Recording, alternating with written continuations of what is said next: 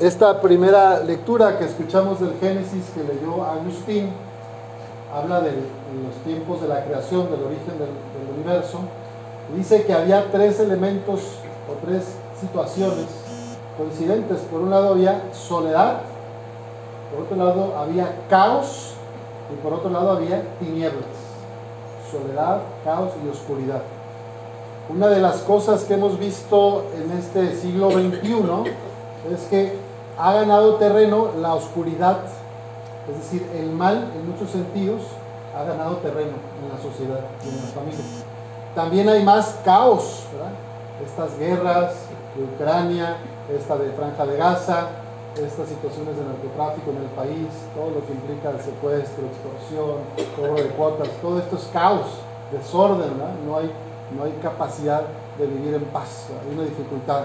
Entonces está soledad, está, este, está el caos, ah, y la soledad, la oscuridad del mal. La soledad, eh, dicen que la pandemia del siglo XXI es la depresión, la pandemia del siglo XXI es la depresión, más que el COVID-19, eh, quizá lo que más atenta y lastima a las hijas y los hijos de Dios es una esta depresión que de alguna manera está relacionada a la imposibilidad de la relación al sentir soledad, al sentirse rechazados, al sentirse desvalorizados. Las personas crecen en ambientes de mucha frialdad, de mucha competitividad, de mucha comparación. Los niños y niñas pues crecen creyendo que valen por lo que pueden hacer o porque le ponen la estrellita, no por lo que son. Entonces se ha generado en la sociedad como esto, competencia desde la familia, comparaciones, hay ritos incluso muy, muy dolorosos de, iniciación para pertenecer a, una pandilla, a una banda, a un grupo social, a una empresa. Pues hay cosas que, no, que rayan en lo inhumano, ¿verdad? Entonces aquí hay algo que no está bien, ¿verdad? Está desordenado, hay una soledad y con tal de encajar, los adolescentes, los jóvenes son capaces de cualquier cosa para ser parte de un grupo ya sea de drogarse, ya sea de robar, ya sea de golpear o torturar a alguien y hasta lo peor, ¿no? Asesinar.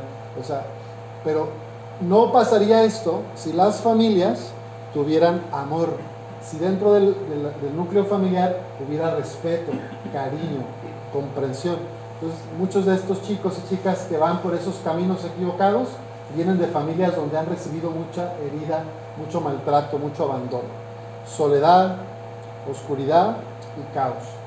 ¿Y qué es lo que hace Dios en nuestra vida? Como decía este texto de Corintios, Él viene como a ordenar, a, que lo que hacemos de su cosecha, que la semilla que pone el sembrador dé su fruto, que nuestros trabajos, en este caso de la empresa aquí, pues resulten de bien y de abundancia para la comunidad. El trabajo es una de las definiciones de la, de la dignidad humana Jesús, que fue un artesano, que utilizó sus manos, que aprendió del campo, que aprendió del, uso de, la madera, de los instrumentos técnicos de aquel tiempo, del arado. Si se fijan, todas las parábolas de Jesús, no todas, la mayoría, tienen relación con el campo. No es digno del reino de los cielos el que toma el arado y mira hacia atrás, no es digno. Este, o estas, estas parábolas de la, de la semilla, una cayó en terreno pedregoso, una cayó ahí en el camino, otra cayó en tierra fértil, entonces siempre hace referencias a la experiencia y, o a la pesca, ¿no? Los amigos de Jesús, los primeros doce que él eligió, la mayoría eran pescadores de Cafarnaúm. Entonces Jesús anduvo con ellos, pescó con ellos, o no pescó algunas veces de forma, ¿no? Entonces, las parábolas de Jesús hablan de la vida cotidiana, pero tienen también una profundidad espiritual inabarcable, infinita, que nos puede iluminar en la vida. Entonces, el trabajo no es lo mejor ni lo único en la vida. Es importante. El trabajo nos dignifica, nos hace mejores seres humanos. Pero como dicen, no vivas para trabajar, ¿verdad? Trabajamos para vivir. O sea, el trabajo es solo un medio. Parte de las depresiones y de las crisis del siglo XXI es que algunos han convertido el trabajo como en el fin de la vida. O sea, todo, todo trabajar así 16 horas diarias.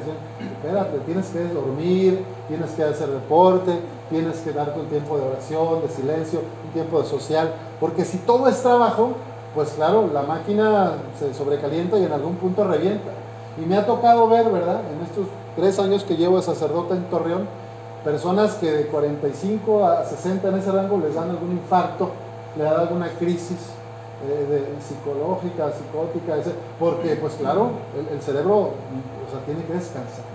Entonces, dormir, ¿qué dicen los doctores? ¿Cuánto tiempo se recomienda dormir?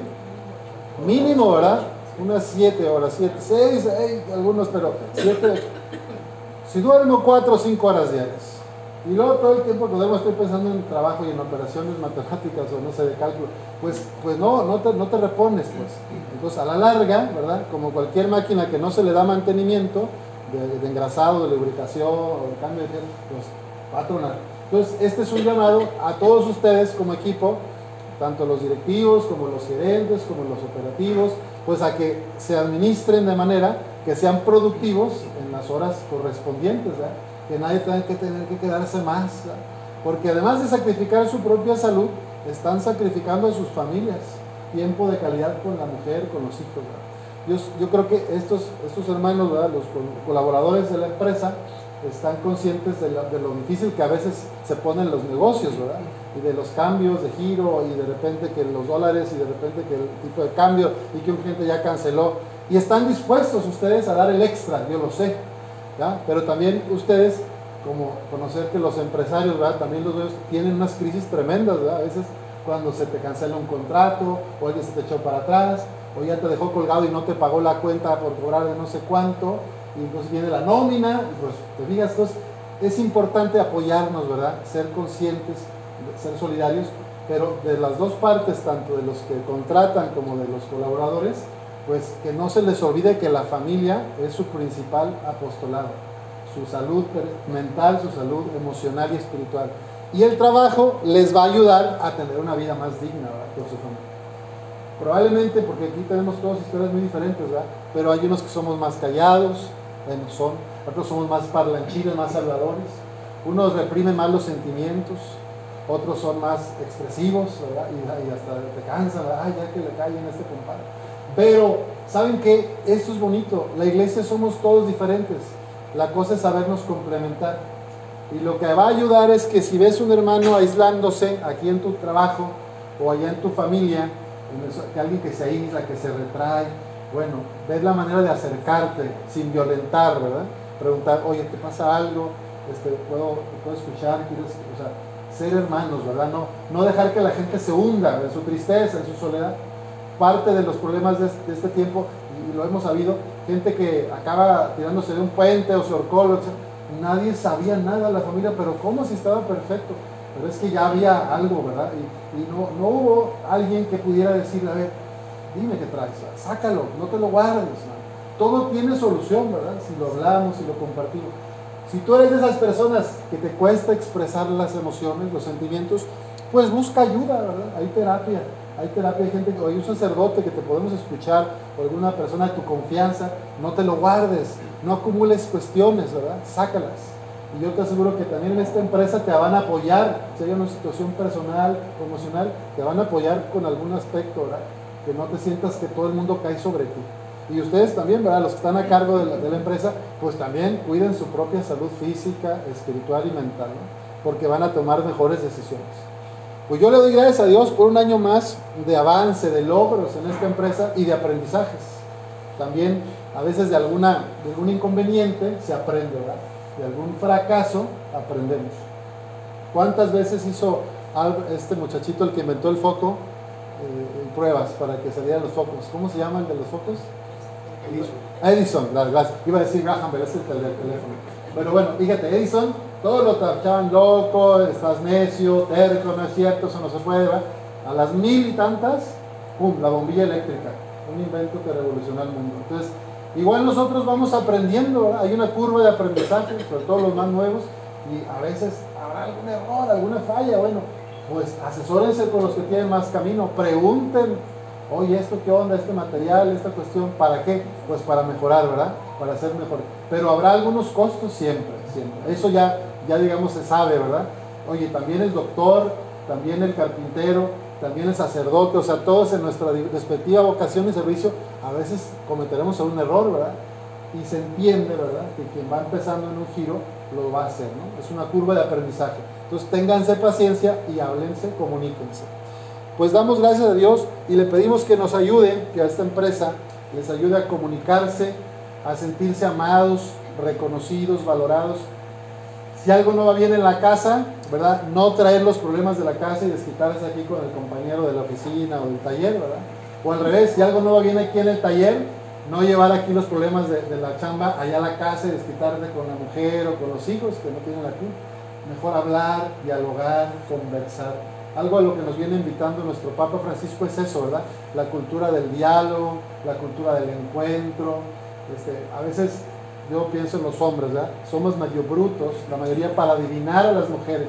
Las mujeres quieren algo, pero no, no sé, no les entendemos. Entonces, pues yo digo, así como a veces usted no entiende a su novia o a su esposa, pues a veces también en el nivel de la empresa hay que decir las cosas con claridad, hay que decirlas como las sientes, no le, no le den mucha vuelta, pues, pero no sé, hay gente que espera que el otro adivine, pues no, no te voy a adivinar, yo por lo menos cuando tuve alguna novia, yo decía, mira, yo no, es que yo, es que es obvio, bueno, pues para mí no lo es obvio, perdón, a veces eh, hay fallitas de comunicación, ¿verdad? Entonces utilicen los canales correspondientes, ¿no? que si es correo, que si es el grupo de WhatsApp, que si es personal con la persona, bueno, pero no se, no crean que todos van a adivinar lo que les va pasando en su cargo o en su trabajo o en algún proyecto particular. Comuniquen, comuniquen. Eso va a ayudar tanto en todos los sentidos y lo mismo de, arriba para abajo, ¿verdad? De, los directivos hacia el personal.